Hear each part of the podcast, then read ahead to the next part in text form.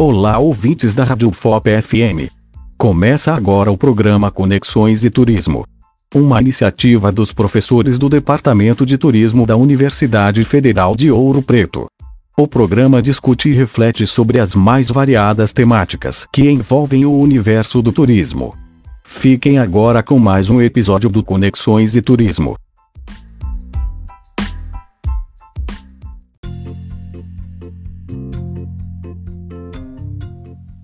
Saudações ouvintes da Rádio FOP.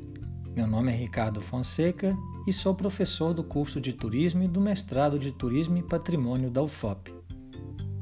No programa Conexões e Turismo de hoje, vamos falar dos transportes turísticos, suas origens, importância e alguns exemplos.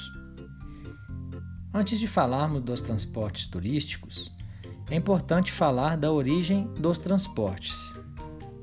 Desde o início da humanidade, a natureza apresenta obstáculos, estimulando por vezes deslocamentos de lugares. Por meio do desenvolvimento do conhecimento, os transportes evoluíram para facilitar esse fluxo de pessoas. São um dos setores mais importantes de uma economia, essenciais para toda a sociedade transportes turísticos surgem com o desenvolvimento do turismo, ou seja, viagens fora de sua residência, a trabalho ou lazer e com hospedagem no destino. Além das características essenciais dos transportes, como preço, conforto, facilidade de acesso e capacidade de transporte de passageiros, os transportes turísticos estudam características do turismo nos transportes como veículos que também hospedam, vias que também são roteiros, terminais que também são locais de visitação, entre outros.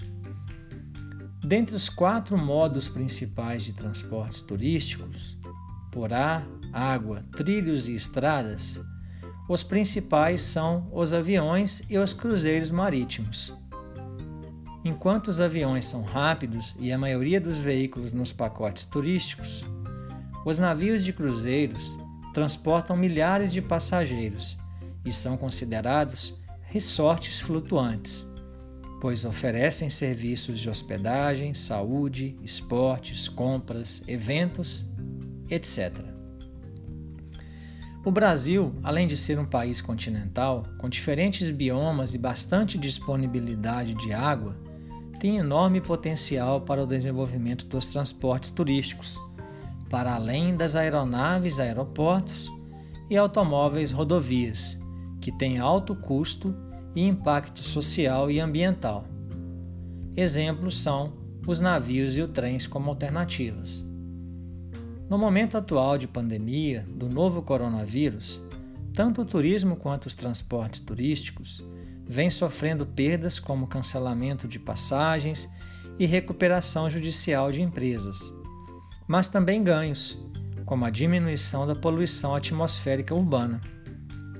Nota-se, assim, que os transportes são um dos pilares do turismo, mas durante a pandemia, fique em casa e faça turismo virtual, para quando tudo isso passar, termos nossa mobilidade de volta, com saúde.